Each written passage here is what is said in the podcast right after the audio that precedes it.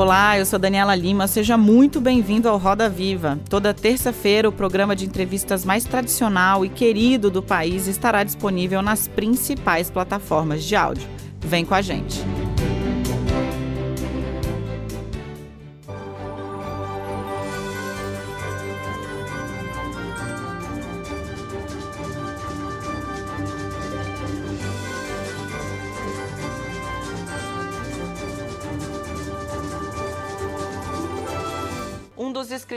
Mais lidos do mundo. Ele alcançou a marca de 20 milhões de cópias só no Brasil. Foram um milhão de livros vendidos. PhD em História, o homem que ocupa o centro do Roda Viva de hoje visitou em suas obras o passado, o presente e o futuro da humanidade. Três de seus livros tentam explicar como o ser humano deixou de ser uma espécie com impacto semelhante ao de uma água viva para se tornar o animal que domina a Terra. Mas não é só. Agora, ele estabelece uma série de hipóteses pouco animadoras do que virá depois disso. No centro do Roda Viva desta noite, uma das mentes mais celebradas da atualidade, o professor Yuval Noah Harari. Para conversar com Yuval Noah Harari, nós convidamos Célia Rosenblum, ela é editora de projetos especiais do jornal Valor Econômico. Raul Justiloures, ele é editor-chefe da revista Veja São Paulo. Paulo Saldiva, ele é médico patologista e diretor do Instituto de Estudos Avançados da USP. Cláudia Costinha, ela é diretora do Centro de Excelência e Inovação em Políticas Educacionais da Fundação Getúlio Vargas e colunista da Folha de São Paulo. Fernanda Diamante, ela é curadora da Flip e editora de ciência da revista 451. Todos nós contamos aqui ainda com o reforço, o olhar atentíssimo do nosso cartunista Paulo Caruso. Professor, boa noite, bem-vindo ao Roda Viva. É um prazer recebê-lo aqui no nosso programa. Professor, o senhor tem falado muito sobre proteção de dados. É, o Brasil viveu uma eleição recentemente e hoje boa parte das discussões no país são pautadas pelas redes sociais ou são influenciadas pelas redes sociais. A rejeição à imprensa e a narrativas baseadas em dados científicos virou uma marca da nossa fase. Qual é o futuro da desinformação nas redes? Uh, that's a big question. Nobody, nobody really knows. Uh, the future of data is maybe one of the most important political questions today in the world because data is becoming the most important asset in the world. In ancient times, the most important asset was land, and politics was a struggle to control the land. And if too much of the land was concentrated in the hands of uh, one person or a few persons, you got a dictatorship.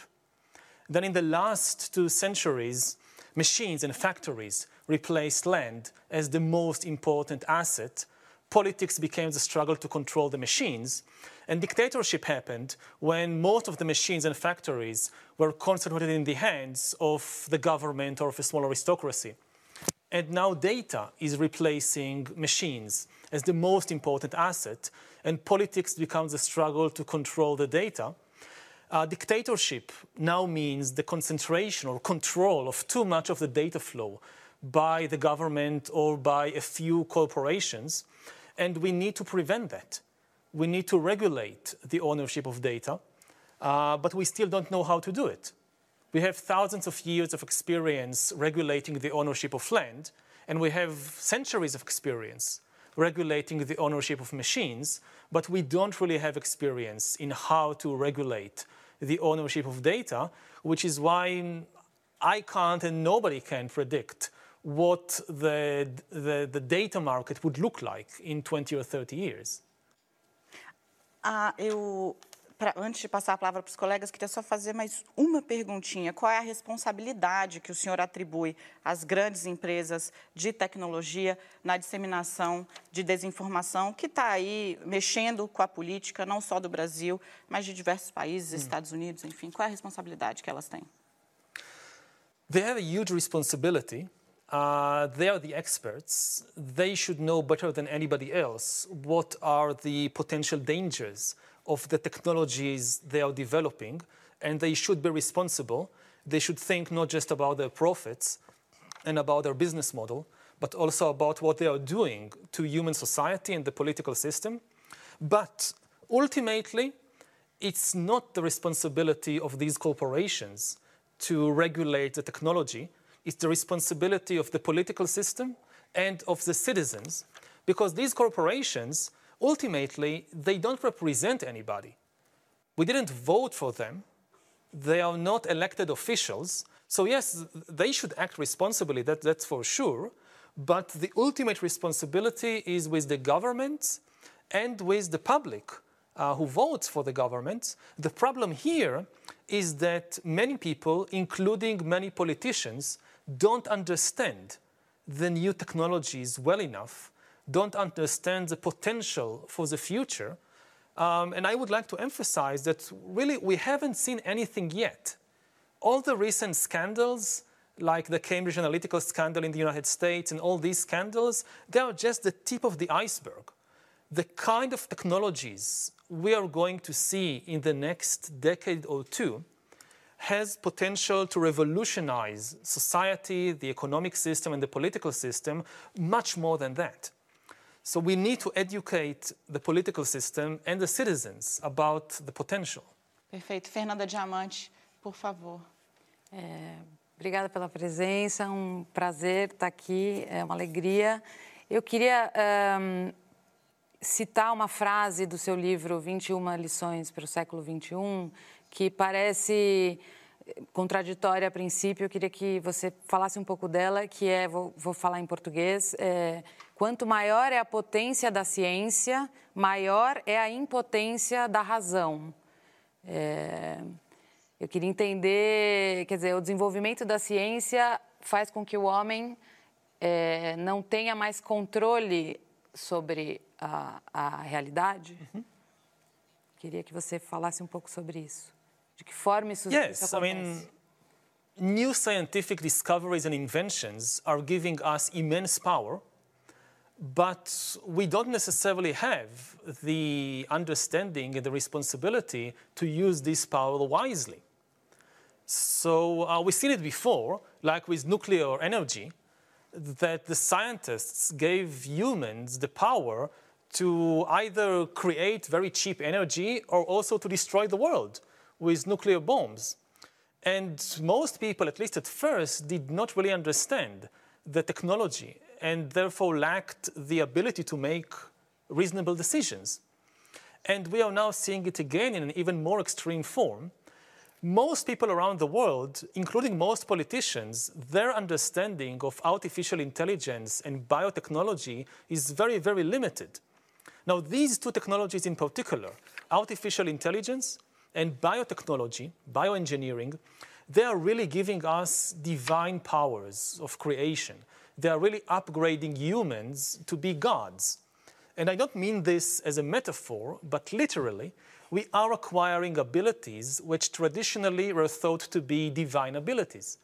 The ability to re engineer and to create life.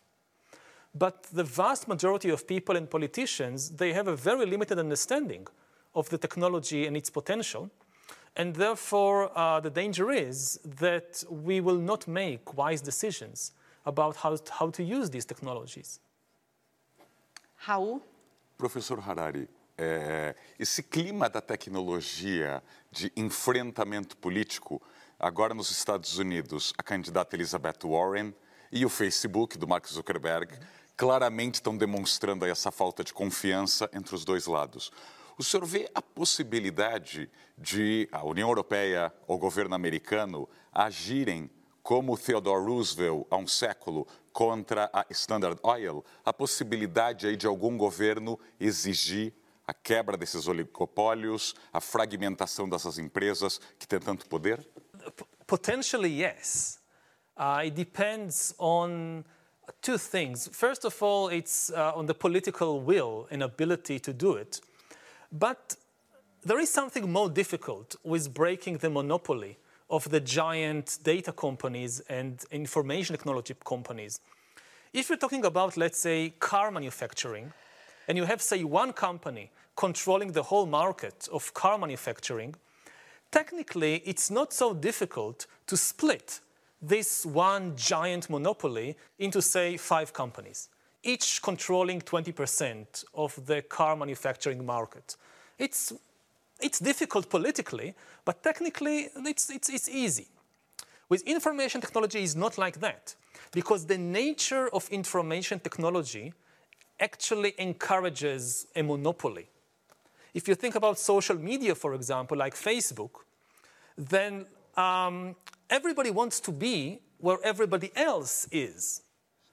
The big advantage of Facebook uh, compared to its potential competitors is not necessarily that it has the best technology or the best services. The big advantage is that all everybody else is already there.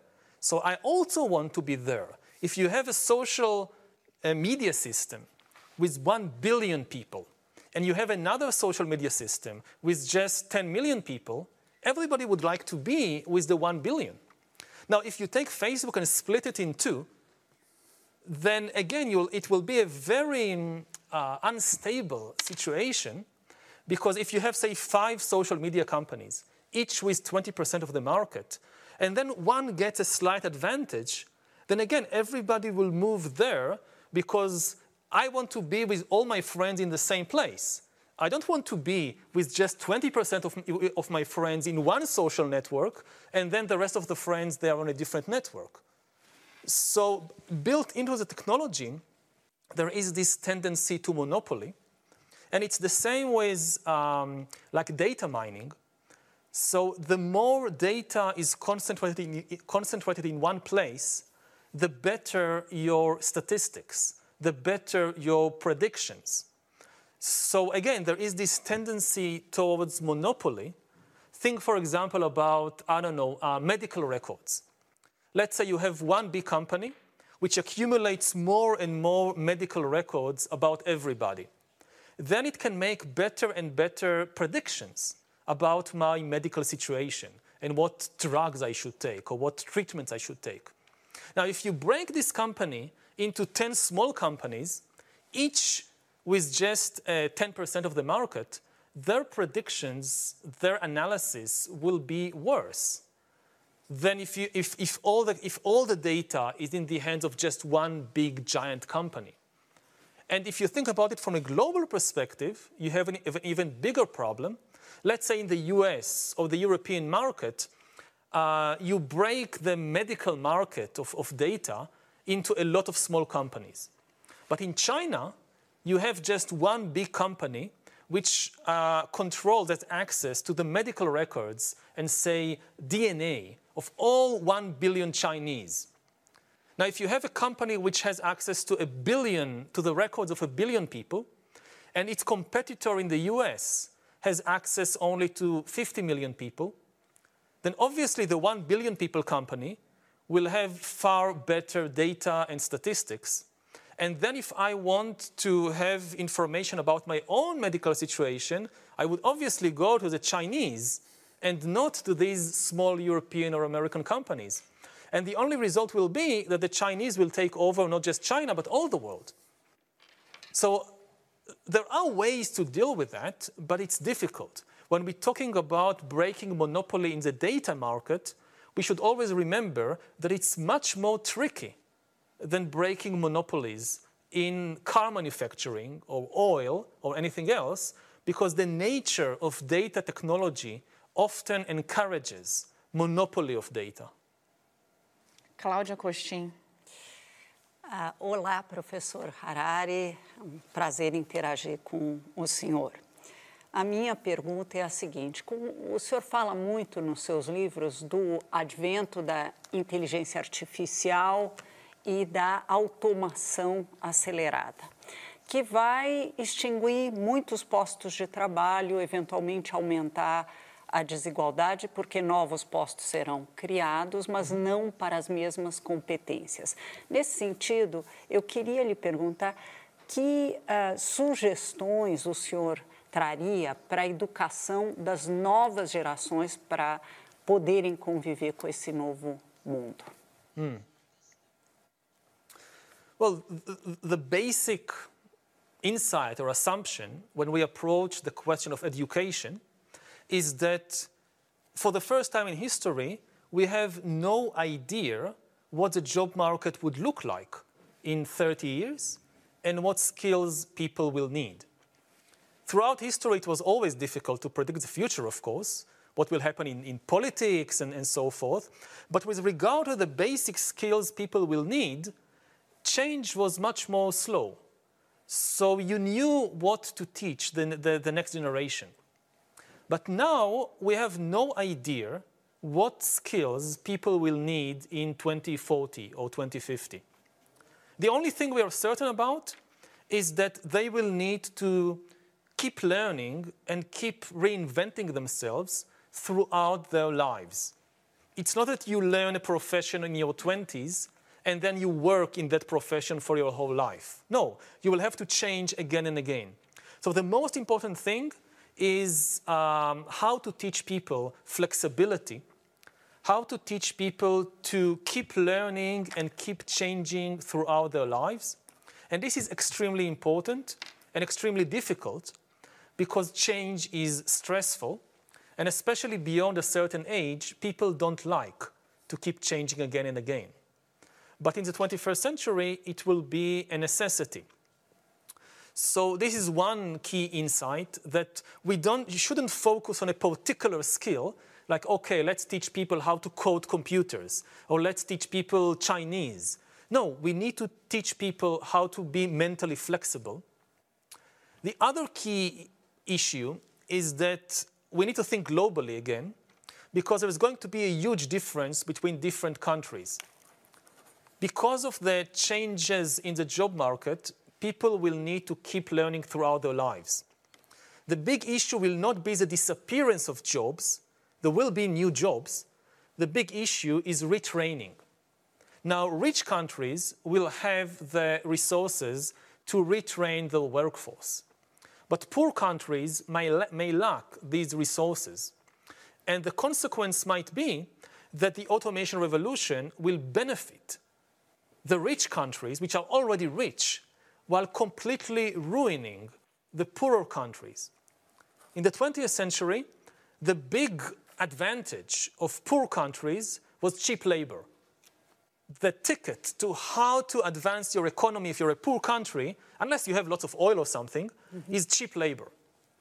But cheap labor will not be so important in the 21st century because this is the easiest things to replace. And then the question is so, what will the poor countries do? If we don't build a global safety net, what we will see is the automation revolution creating immense wealth in some countries, like China and the USA, which are leading the automation revolution, and completely ruining the economies of developing countries which cannot retrain their workforce fast enough and don't benefit from the AI revolution. Célia? Boa noite, professor. Eu gostaria de saber, assim, nesse contexto, quando tem essa necessidade de criação de uma rede de segurança global, como é que se constrói esse tipo de rede hum. quando você tem populismo crescente, hum. guerra comercial é, e nacionalismo cada vez mais exacerbado? Como o senhor acha que é possível fazer isso? It's impossible. if we see an acceleration of uh, the trade, trade war and isolationism and extreme nationalism, mm. there won't be any safety net. And some countries will benefit greatly, and other countries might completely collapse. But then the collapse of the weaker countries will destabilize the entire world. Over the last four or five years, we have seen the world running in the wrong direction exactly when we need greater global cooperation, what we are seeing is greater tensions. And some of the most powerful countries in the world, which should be responsible, take responsibility, they are actually the ones, like the United States, which are destabilizing the global system. Um, I don't think that the problem is nationalism. I think the problem is a misunderstanding of nationalism. Um, in itself, nationalism is a wonderful thing. What we need to remember is that nationalism is not about hating foreigners. Nationalism is about loving your compatriots. And therefore, there is no contradiction between nationalism and globalism.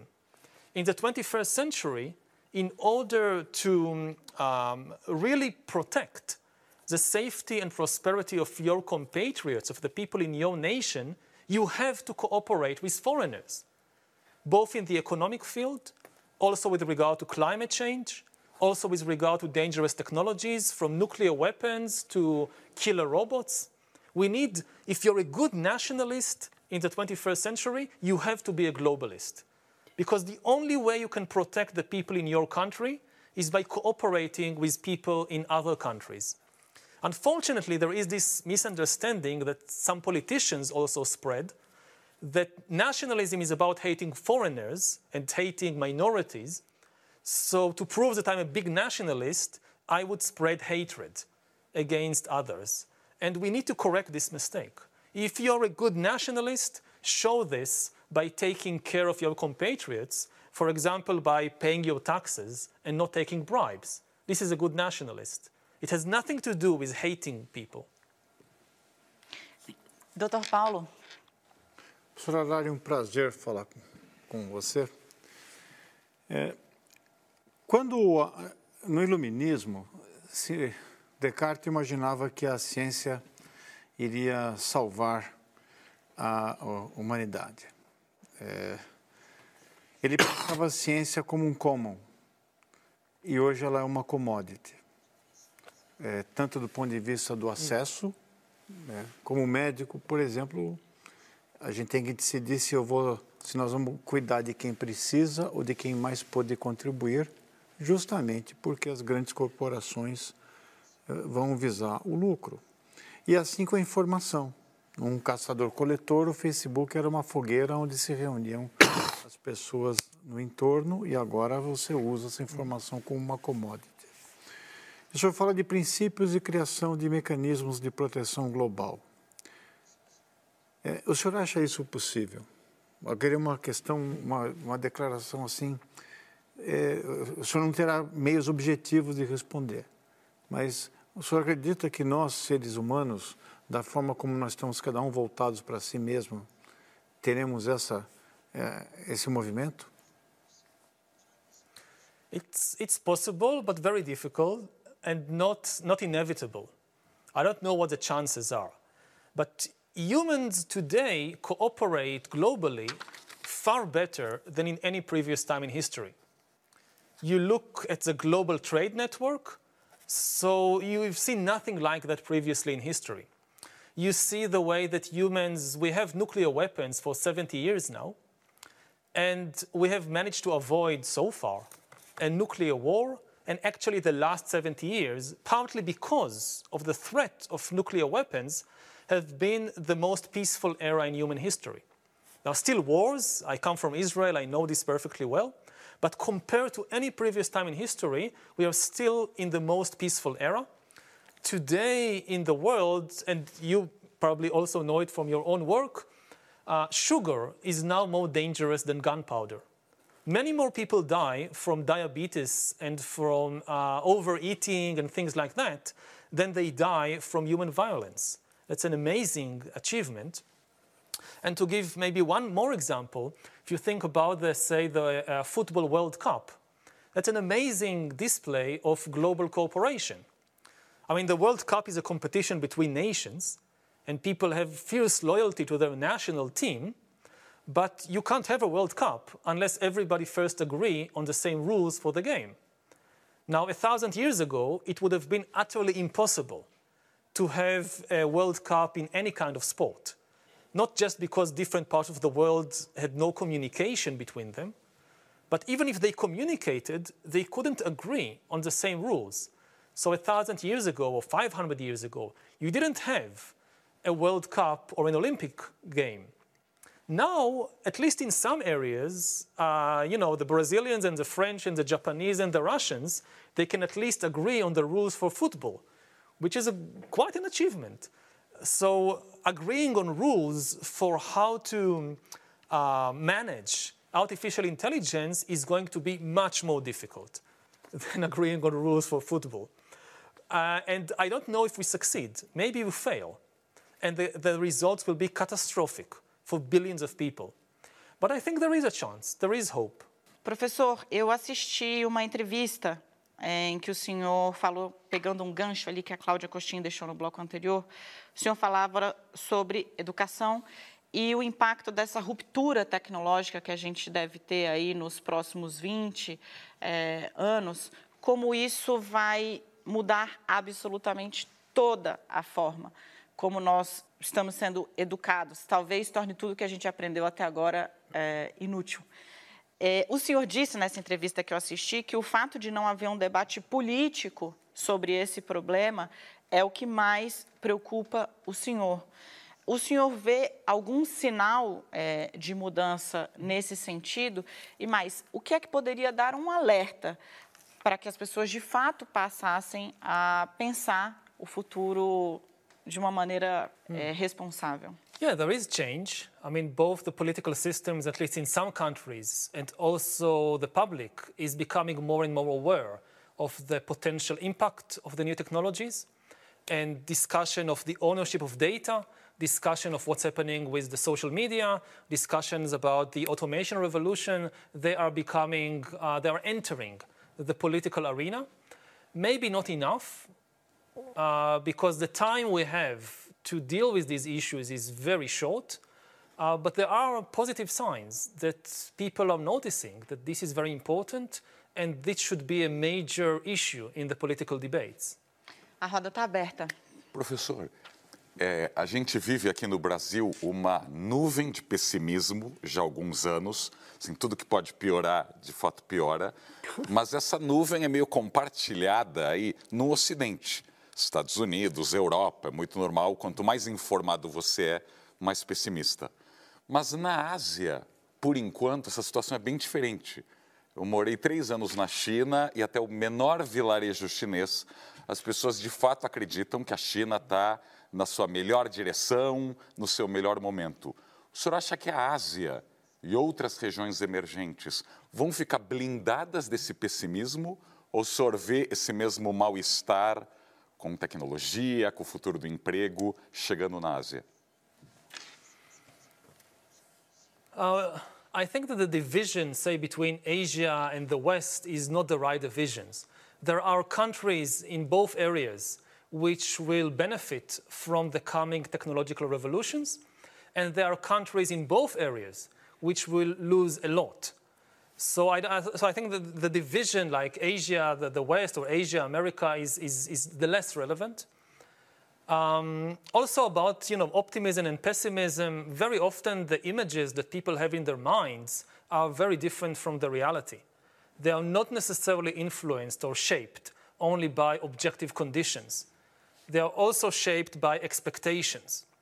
Now, what we have been seeing throughout history, and especially in the last few generations, is that the objective conditions of most humans have improved dramatically.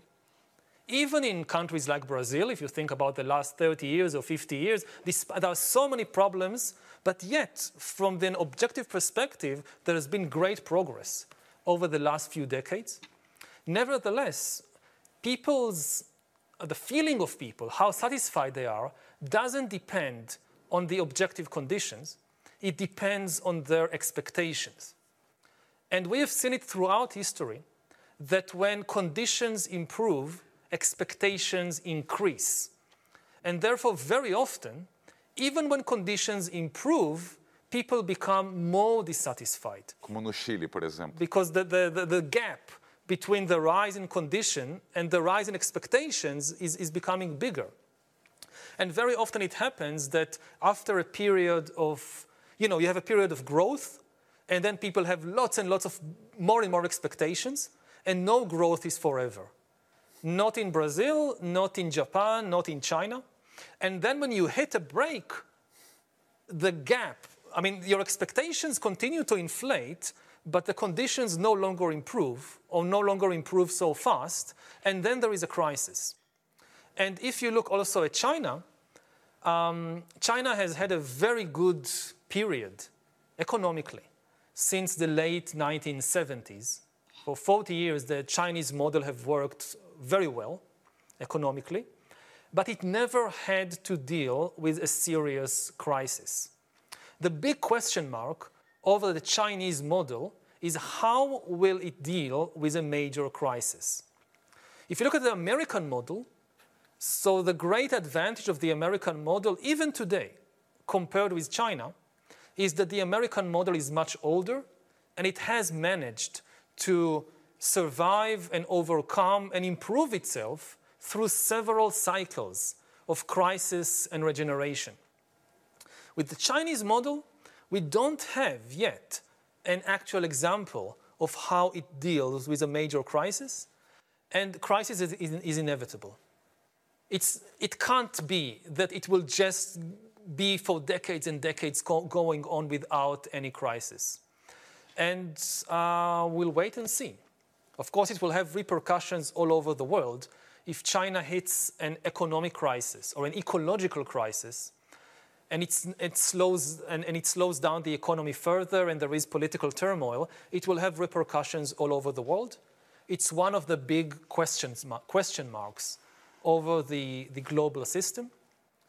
Um, even more generally, I would say that the last big economic and financial crisis the world had was in 2008. And despite all the difficulties in 2008, the major powers of the world worked together effectively to prevent the worst outcome. If, the if a crisis like the 2008 crisis erupts tomorrow, and it can erupt tomorrow, any day now, any, maybe right now. Maybe our phones are on silent, but maybe your phone is now full of messages that this bank has collapsed and that bank, maybe. And if it happens now, there is no global cooperation like in 2008. If we have the same kind of crisis like in 2008, we might be seeing a complete financial meltdown because there, we lack the necessary global trust and cooperation that we had in 2008 to deal with it. Professor Harari, uh, construindo em cima do que o meu colega de bancada colocou, uh, o futuro aparece em todos os seus livros como potencialmente trágico. E eu fico pensando nas políticas públicas que poderiam enfrentar essa questão. O senhor falou há pouco da possibilidade de concertação global para resolver os problemas, mas políticas públicas nacionais podem ser também relevantes e, infelizmente, nas eleições, nas recentes eleições mundiais, o Brasil, infelizmente, não é exceção, nós não discutimos o suficiente políticas públicas, discutimos defeitos de adversários. Que políticas públicas poderiam ser importantes para evitar um futuro trágico? Hmm. Well, again, it depends on the country we are talking about, but uh, there are three main issues. I mean, the first issue is to regulate the most dangerous technologies. And this ranges from the development of new kinds of weapons, like autonomic, autonomous weapon systems, killer robots, that some countries around the world are, are developing to uh, regulating surveillance systems to prevent the creation of uh, digital dictatorships that follow everybody all the time. And this is a danger in every country. I mean, even countries that lack a sophisticated high tech sector of their own, every government in the world today faces the temptation of buying sophisticated surveillance technology from the major players like China and the USA and creating a surveillance regime to monitor the citizens. And we can see in the next 10 or 20 years the rise of such digital dictatorships dictatorships based on digital surveillance technology that follow everybody all the time, we can see this happening not just in the most developed countries, but even in some of the most backward, backward countries around the world. In Africa, in the Middle East, we can see the creation of these digital dictatorships. So we need to regulate to prevent that. And so one issue is regulation, which every country should do about itself. The second issue is education, what we talked about earlier. And the third issue is global trust and cooperation, because to deal with the most important issues, most countries will not be able to do it by themselves. Most countries, they don't have the resources, and they are too vulnerable to outside influences. For if you think about the automation revolution, so uh, let's say that your country, you live in a country where many people still make a living from cheap manual labor. There are textile workers and, and things like that. Now, the government can have rules, laws that protect the jobs in the textile industry from automation. But this will not be helpful at all if automation means that it's now cheaper to produce textile in the United States or in Germany than it is in Honduras or in Bangladesh. So if technology re- will reach a point when it's cheaper to produce my shirt in California than in Honduras, there is nothing the Honduran government can do about it.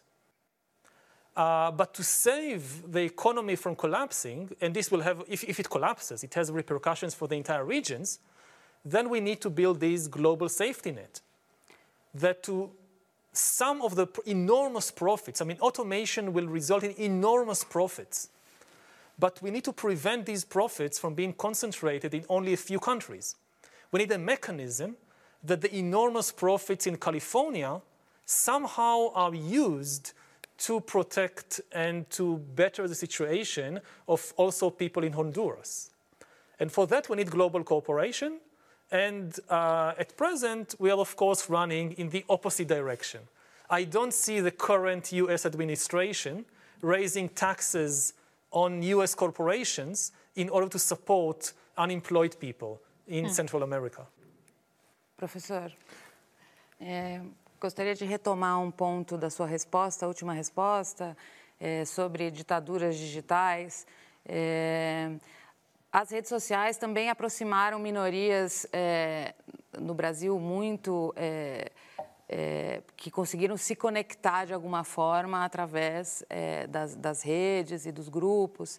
É, ao mesmo tempo, é, tem um artigo seu publicado no Guardian, dia 22 de junho, por ocasião dos 50 anos do Stonewall, em que você faz um alerta muito. Me, me, me, impressionei muito com, com esse texto sobre o aumento da homofobia e a relação entre é, esses grupos de ódio e as redes sociais também. Quer dizer, esses mesmos grupos que se beneficiaram é, das redes, de alguma forma, estão um pouco ameaçados é, pelas redes.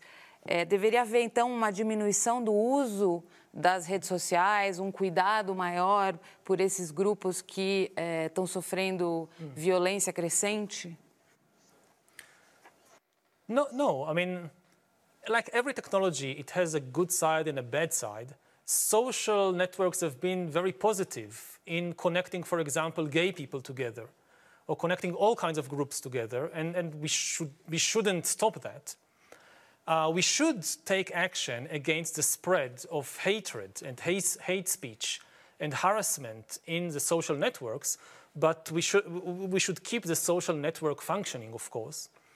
The big problem of digital dictatorships doesn't come from the social network or from the people using it, but from the government or from maybe some very powerful corporation which are collecting data on the people who are using the social network and then using it to monitor and control people.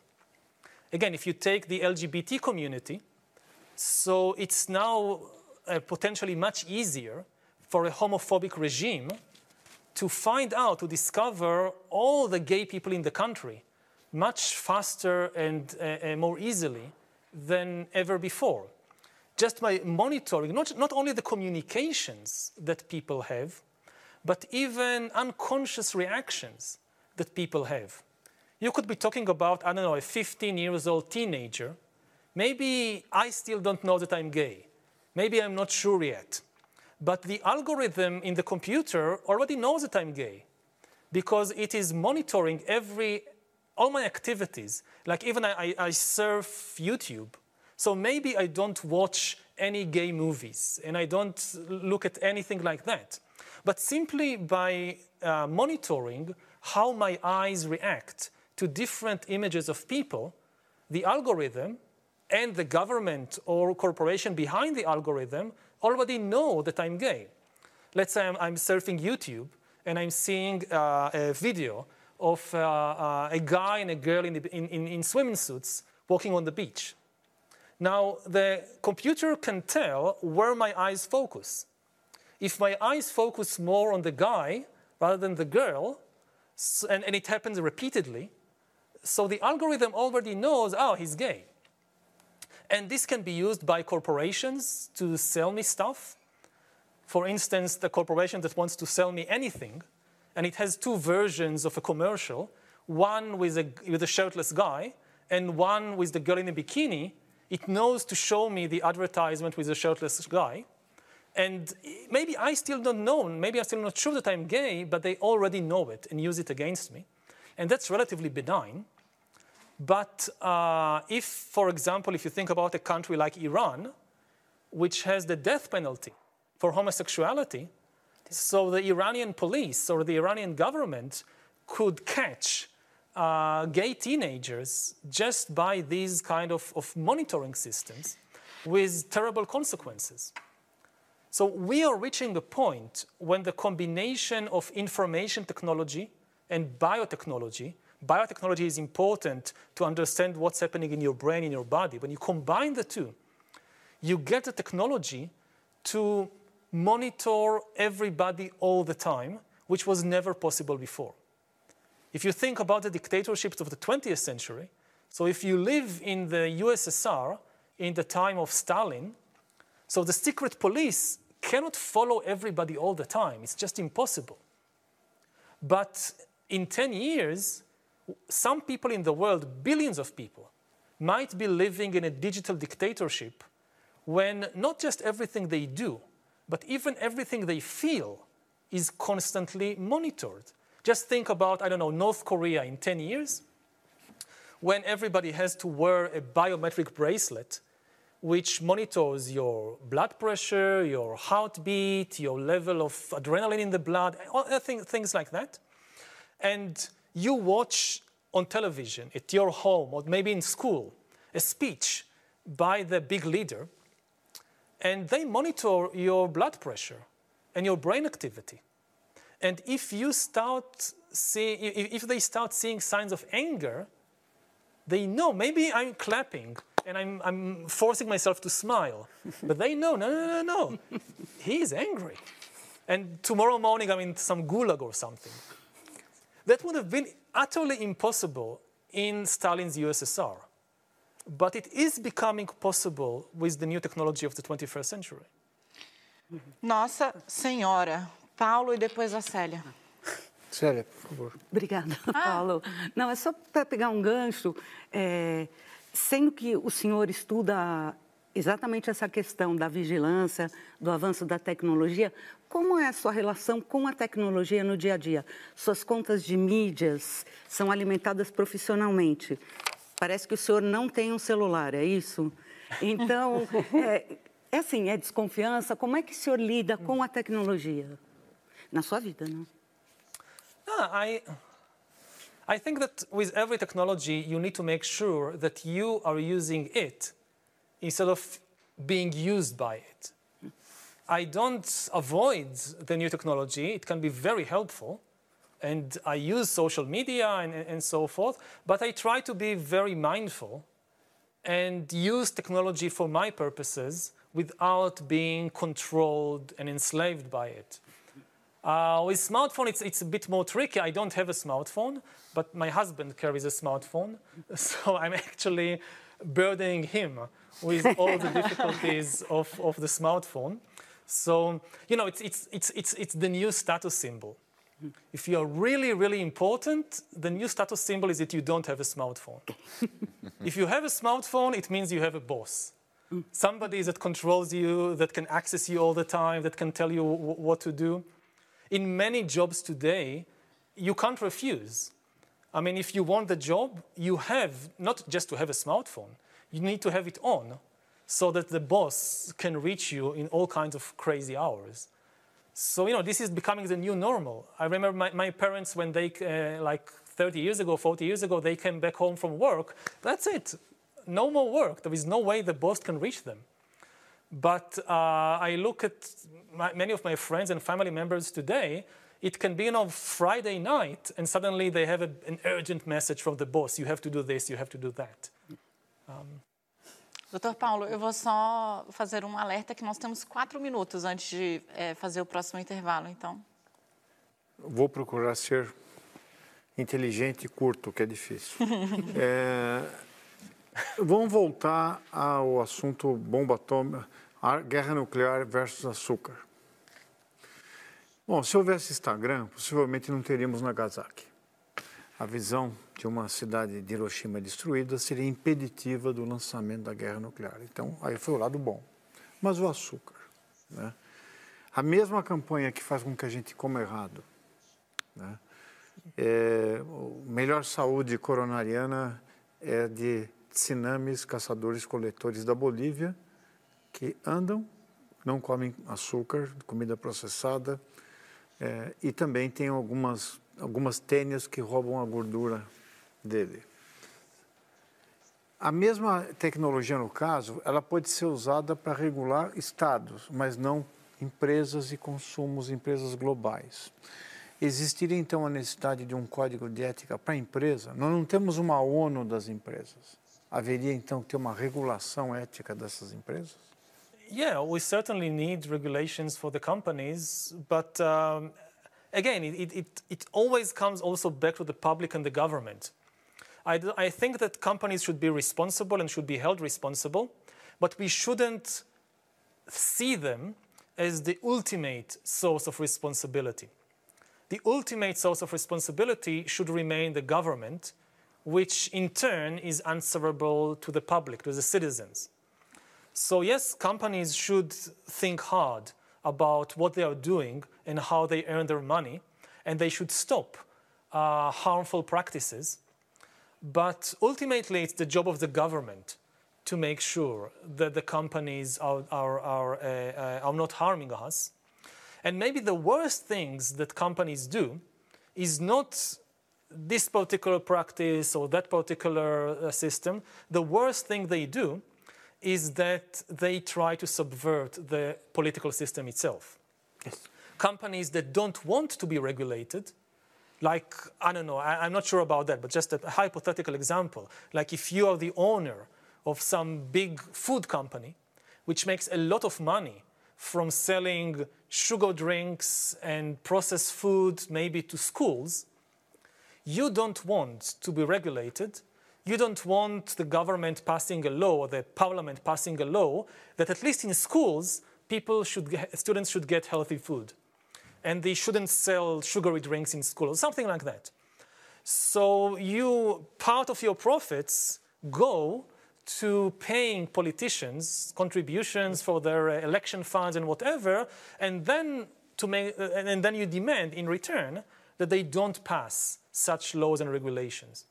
This is the worst practice that many com companies around the world have. And this is the first responsibility of the companies to stop doing that. Professor, aproveitando a pergunta da Fernanda sobre homofobia no mundo, queria perguntar para o senhor se a, a relação entre as religiões monoteístas e não só homossexualidade, mas também a emancipação feminina, ela vai mudar porque as religiões parecem ainda algumas décadas muito atrasadas em relação à aceitação e mesmo respeito, não só às minorias como às mulheres. -hmm. Well, I think that um, religions are not made in heaven, they are made on earth by humans. Uh, I don't think that any religion has any kind of eternal essence. Uh, religions is what people make of them. Christianity is anything Christians make of it. Judaism is whatever Jewish, Jews made of, make of it. Uh, you can make of it a very tolerant and accepting religion, and you can make of it a very intolerant and homophobic and chauvinistic religion.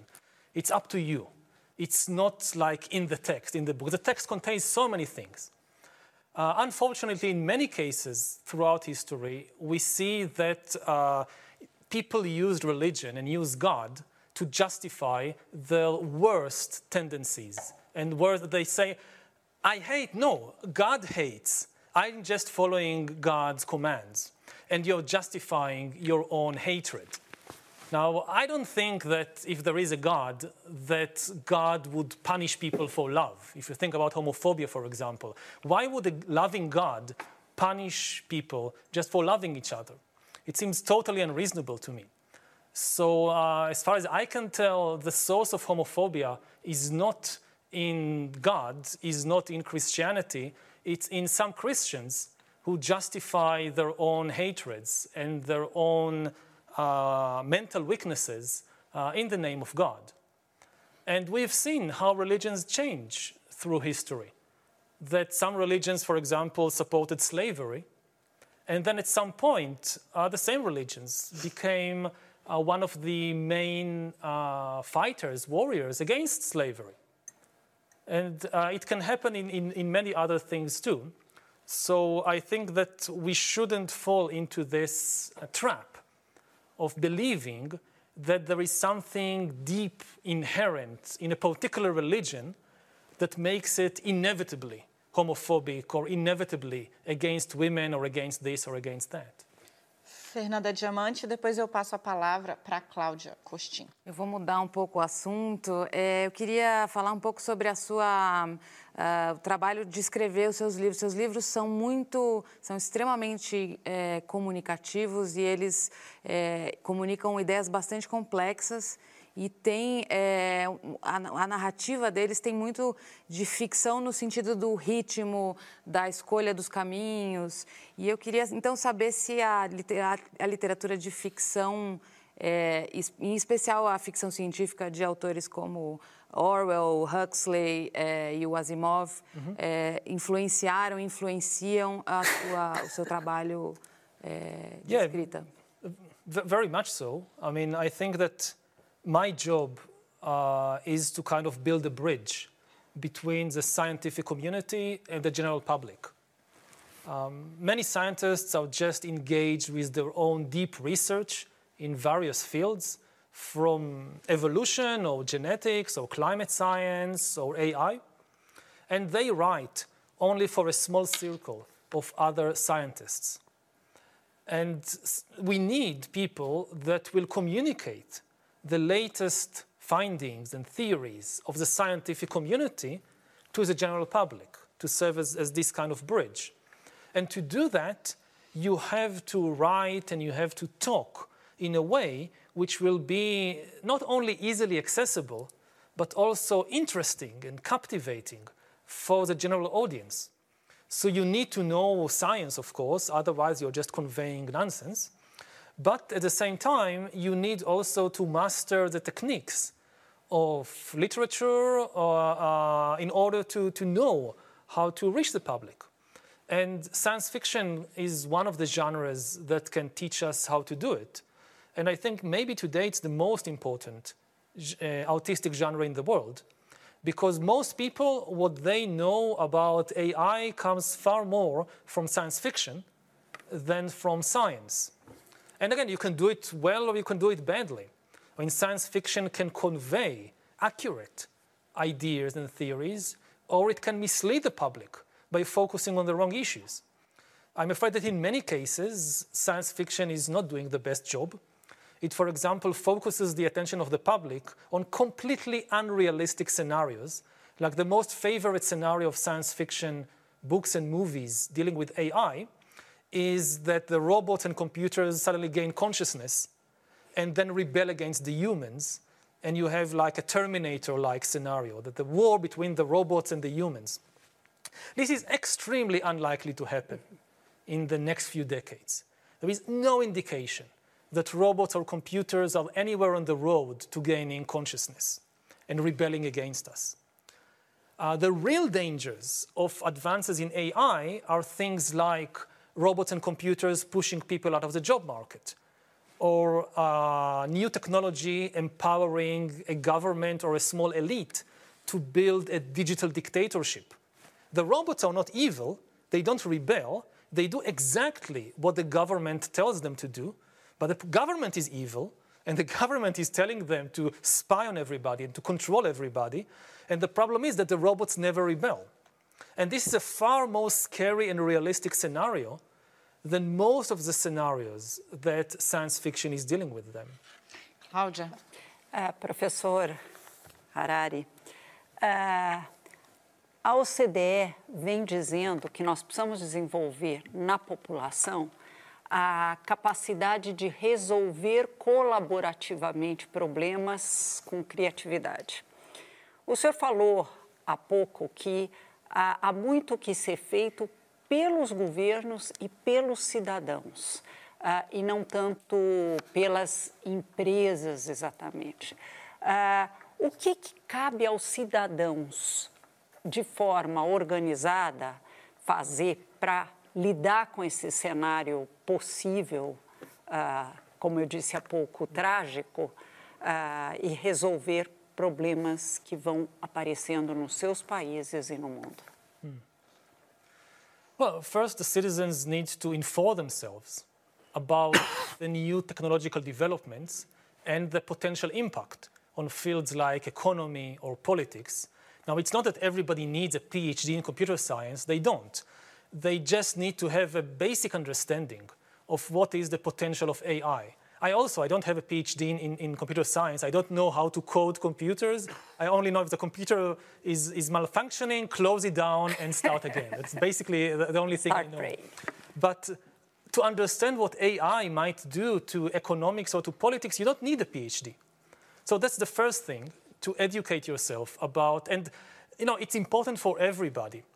Some people say, no, I'm, I'm too poor, I have other issues, that's, that's not my priority but it's going to have an impact on everybody and actually on the poor even more than on the rich. If you don't educate yourself and you just allow other people to make decisions for you, it doesn't mean you'll not be affected. It just means you have no control over the future of yourself and, and your children. Um, but of course, just educating yourself is not enough. Then you need to uh, organize yourself with other people to make a political change. Now, I don't think that individual action can do that. Uh, there are lots of people who, you know, like they, they, they, just write posts or something and on Facebook, and it's important to some extent. But ultimately, politics is always about organization. 50 people who are members of an organization that cooperates are far more powerful than 500 people who was just individuals doing, each one is doing something separately. So you, we need to, to, to cooperate, and uh, we need to change the, really the public conversation. And this is part of, of my job that I'm like coming now into Brazil or to different countries. First of all, just change the conversation, change the questions that people ask politicians and that politicians ask themselves. Like you look at the world over the last few years, so you see enormous interest in issues like um, um, immigration or like terrorism, and far less interest in questions relating to the rise of artificial intelligence. Even though AI is far more dangerous to the future of humanity than terrorism. So we need to change the conversation. Yes, we still need to deal with terrorism, it's still a problem, but comparatively, we should have far more attention focused on the rise of AI and what it will do to the economy and to the political system. Dr. Paulo? Professor, uh, we are talking about. Desculpe. É, é, professor, é, nós estamos falando uh, sobre bilhões. Mas eu tenho um viés do indivíduo. E eu é, consigo imaginar de que o meu maior terror não é perder o emprego pela, pelo robô. É perder o sentido de viver. O sentido da minha identidade no mundo onde a informação do que eu vou fazer é ditada por uma média de bilhões e que não seja necessariamente a minha. E, paradoxalmente, existe uma associação entre o aumento das uhum. da inteligência artificial e, uh, e a ausência de problemas objetivos com o aumento da taxa de suicídios. Por exemplo, o seu, Israel, por exemplo, Israel ele não é cercado por amigos, por, por vizinhos amigáveis, mas a taxa de suicídio em Israel vem caindo, ao contrário do que vem acontecendo no resto é, do mundo. E os países com menor taxa de suicídio uhum. são os que são menos beneficiados por essas maravilhas tecnológicas. O senhor acha que vai ter espaço para o humano nesse mundo de bilhões de informações para um indivíduo se sentir parte de um todo? Yeah, that's maybe the most complicated question, even more than the economic or political issues, is what will happen to the meaning of life of individuals. Mm-hmm.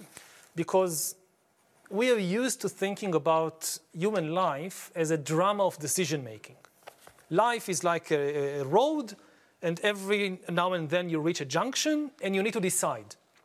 And you know, so much of art focuses on that. Almost every Shakespeare play or every Hollywood comedy focuses on the hero or heroine needing to make a very important decision to be or not to be, to marry Mr. X or to marry Mr. Y. And that's the entire narrative revolves around that. And similarly in religion. So also religions uh, depict human life as a big drama of decision making, that eternal salvation or damnation depends on making the right decision, the right choice. What happens to human life when more and more decisions are taken for us by the algorithm? Uh, what, what to study in university, where to work, whom to marry, I'm not deciding that. An algorithm is telling this to me because the algorithm knows better. Similarly, if I apply for a job, it's not a human being that decides whether to give me the job, it's an algorithm. And we don't have really models for understanding a human life in which most decisions are taken for you by an algorithm, by a computer that knows you better than you know yourself. I would almost say that we are facing a kind of philosophical and spiritual bankruptcy because all the philosophical and religious models and spiritual models we have from the past they tell us that decision making this is the big thing in human life and they can't really conceive of a human life in which most decisions are taken for us by an algorithm. And uh, I think this is not the responsibility of government. This is the responsibility of philosophers and poets and artists and individual people to explore that. What does it mean to live in, in such a situation? And we need a kind of almost philosophical revolution or spiritual revolution to deal with this kind of unprecedented development. É, professor, como o senhor sabe, aqui no Brasil, assim como em outros países, a gente vive um momento em que uma parte da sociedade está operando na lógica da anticiência. Essa expressão foi inclusive usada aqui no Roda Viva por um dos maiores cientistas do Brasil, o climatologista Carlos Nobre há uma espécie de sensação de que uh, professores, acadêmicos, pesquisadores estão ali sob ataque. Essa é a sensação que a academia libera, emana aí para o país hoje. Aproveitando um pouco do que o senhor falou para a Fernanda sobre a necessidade de os cientistas falarem, falarem numa linguagem acessível, o que é que o senhor diria para as pessoas que estão aqui no Brasil fazendo, travando a batalha da informação, eh, da informação de qualidade, da ciência. That you need to continue fighting this battle. That uh, it's been going on throughout human history. It's not something new. Uh, throughout human history, people um, spread not just the truth, but also a lot of fiction and a lot of propaganda. It's nothing new what's happening now. Uh, the situation now is actually much better than it was in throughout history. At least in some fields, people trust the experts. and not all kinds of charlatans or people that, that, that spread lies. If you think about the medical field, for example, for much of history, medicine was the field of expertise of priests and rabbis and shamans and, and things like that. And this was actually maybe the, one of the most important functions of religion was medicine. Many religious leaders, if you think even about Jesus, most of what they do is cure people. And this is no longer the case. The responsibility for medicine has shifted in most of the world from religious leaders to doctors. And even the religious people, when they are sick, they go to the doctor. They don't go to the priest. Maybe the doctor says there is nothing to do. Then they say, okay, let's pray. I mean, there is nothing else to do, let's pray. It, it, it can't harm. But uh, in many fields, also in agriculture, say a thousand years ago, there was a drought. So what do you do? You go to the priest and you pray. What do you do now when there is a drought? You don't go to the priest, you go to the engineer okay, let, let's desalinize seawater. Let's build a dam over a river and divert water, all kinds of solutions. But the solutions don't come from praying. They come from science, they come from technology. And we have seen this shift in more and more fields. Um, and we need to continue working in this direction. Again, I don't think that there is a necessary clash between religion and science in this field. Religion can be very helpful. If you think, for example, about uh, the climate crisis, so we have seen the current Pope making some very helpful statements and trying to enact a good policy, uh, giving motivation to people to prevent the, uh, the further deterioration of the climate crisis. So it's not, I don't think we should frame it as a kind of battle between science and religion. Ideally, it should be a cooperation when science provides us with the fact, the facts of the matter. This is the responsibility of scientists to tell us what is happening. And then when it comes to deciding what to do, here we need to gain inspiration from good values uh, and here is, this is some, some, somewhere where religion can be very helpful. Célia. Uh, professor, sobre mudança climática. É um assunto em que as evidências já estão assim, bastante próximas, visíveis na vida das pessoas e já tem até um, uma certa construção política, institucional em relação a isso. Agora, qual é a sua opinião em relação a, por exemplo, o Acordo de Paris ou as metas do, os objetivos do desenvolvimento sustentável? As respostas elas estão vindo no ritmo em que elas deveriam vir? Uh, at present, we are seeing actually a, a regression, a reverse. Instead of seeing progress, uh, in many places around the world, again, global cooperation on this is breaking apart, is, is falling apart. Uh, at least in some countries, there is growing distrust and disbelief that the ecological crisis is real. And this is extremely dangerous. I, need, I think we need to separate two issues which very often people confuse. There is the issue of whether the climate crisis is real, and there is the issue of what to do about it. Now, the issue of whether the climate crisis is real, that's a purely scientific issue.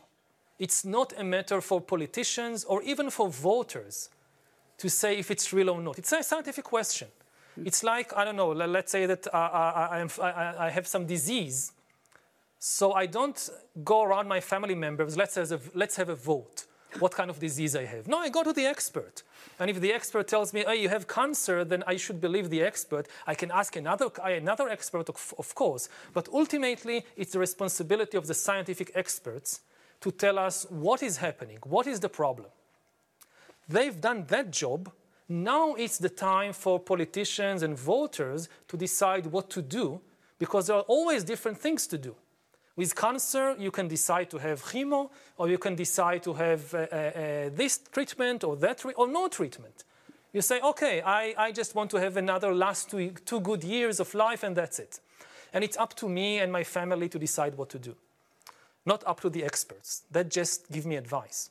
It's the same with, with climate change. Once we realize it's real, it's happening, then we have different policies how to deal with it What should be the responsibility of different countries, the rich countries, the poor countries? Uh, how fast we should do it, whether we should have a carbon tax. There are many different options. And here, we need a political process. And if people say, if, if most people would vote, let's do nothing, then that's the vote of the people.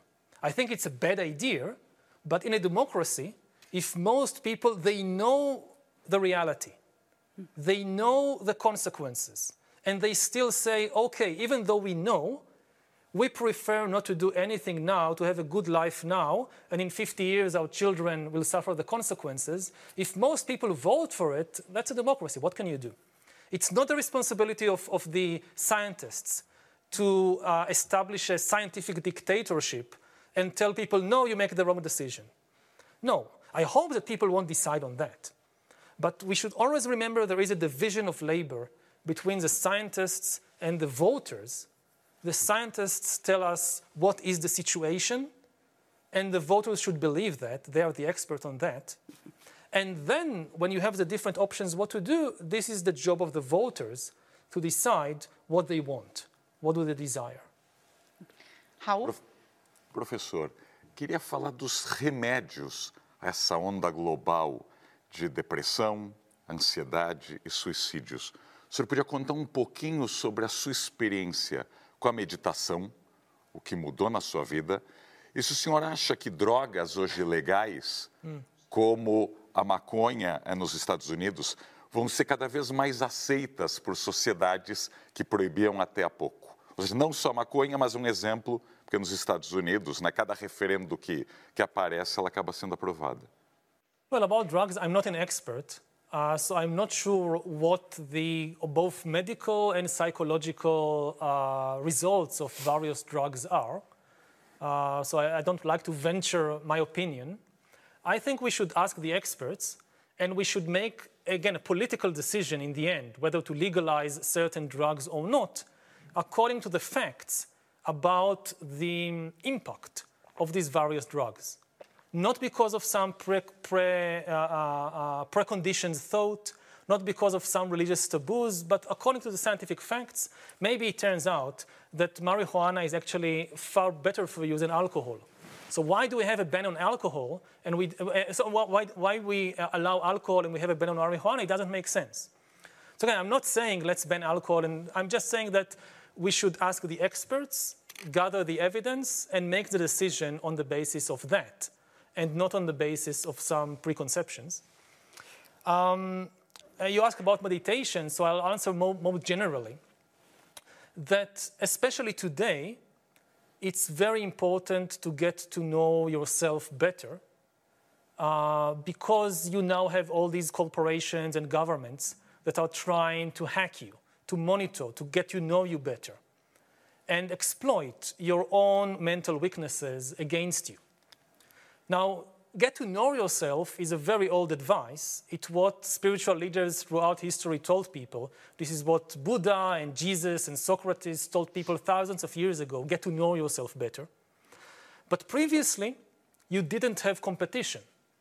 If you neglected to make the effort to understand your own mind, nobody outside you could look inside you. So the urgency was less. Now it's very urgent you have all these corporations and governments getting inside your head, understanding you better than you understand yourself, and you need to stay ahead of them. You need to know yourself and especially know your own mental weaknesses better than the government or Facebook or Amazon knows you. And this can be done in various ways. Some people go to therapy, some people do sports, they go hiking in the mountains, some people do meditation. I do meditation. I do vipassana meditation. I meditate every day for two hours. I go every year for a long retreat of 30 days or 60 days to really mm, get to know myself better, understand my mind, understand my own weaknesses, understand the deep sources of my misery, of my decisions in life. And I think it's now more important than ever before for people to take up some such practice. Again, whatever works for you. If it's not meditation, if it's sports, then invest in it. But remember, it's the one thing you cannot outsource to somebody else. If you're, say, the uh, CEO of a multi billion dollar company and you're so busy, like every hour of yours is worth a billion dollar, and you give everything to somebody else to do for you, this is something you can't give for somebody else to do for you. The only person that can really explore your own mind for you is yourself. So I would encourage everybody, from you know the, the, the uh, poorest person to the richest person, in the 21st century, you need to get to know yourself better. É, nós temos três minutos para encerrar o programa, então eu vou fazer uma proposta. É, Cláudia e Fernanda fazem a pergunta e o professor responde de uma vez só. Pode ser, professor? I'll do it short. Ok, obrigada. Bom, uh, professor, o senhor é um historiador. Uh, e há um certo descrédito hoje em alguns governos ou em algumas uh, correntes de pensamento em relação às ciências humanas. Uh, eu gostaria que o senhor falasse um pouco sobre a experiência de ser historiador e sobre a urgência de se pensar historicamente hoje. Perfeito, Fernanda. Eu queria, na verdade, completar a última pergunta. É, queria saber se você. É, dois dos seus livros favoritos de ficção e de, de ficção científica, e é, é saber por que, que as pessoas é, são tão apaixonadas por você no Vale do Silício que é justamente um dos pontos centrais da sua crítica. Oh. E será que eles entendem o que você masoquista fala? Well, I'll try to answer briefly. I think uh, they're interested because they understand they have enormous power in their hands and uh, they are not sure what to do with it. And they are realizing they have made some problematic decisions. And you know, most of them are engineers. They have no background or, or, mathematicians. They don't have a deep background in history, in philosophy, in social sciences. And this also goes to, to, to your question. And our problem now is not the technology, it's the humans. Technology gives us immense power, but it's still up to us to decide what to do with it. And this is the job of the social sciences and the humanities based, and I think that today philosophers are more important than any previous time in history because many philosophical questions that for thousands of years were just theoretical questions, they are now becoming practical questions. Questions about the meaning of life, questions about free will, whether it exists or not, uh, they are now very practical questions.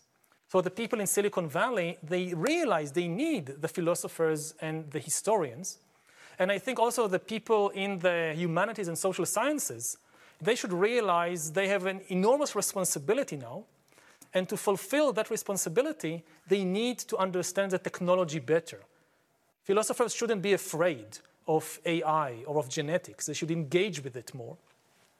Now, about science fiction, so uh, maybe my favorite book is Brave New World by Aldous Huxley, which is still, I think, the most prophetic book of the 20th century. Uh, instead of another book, I'll recommend a TV series.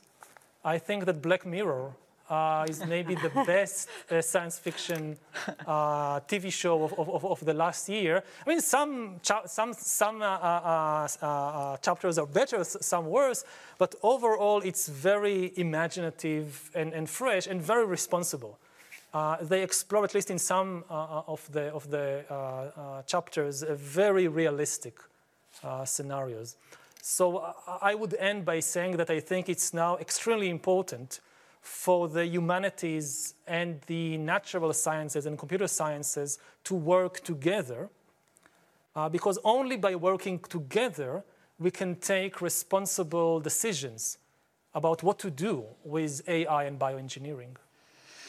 Nós estamos, infelizmente, chegando ao final desta edição do Roda Viva. Eu agradeço muitíssimo a participação da Célia Rosenblum, do Raul Justiloures, da, do Paulo Saldiva, da Cláudia Costin e da Fernanda Diamante, além do nosso cartunista muso, Paulo Caruso. Eu agradeço também a você que nos acompanhou até agora e muito especialmente ao professor Yuval Harari. Foi realmente um prazer e uma honra receber aqui o senhor no Roda Viva.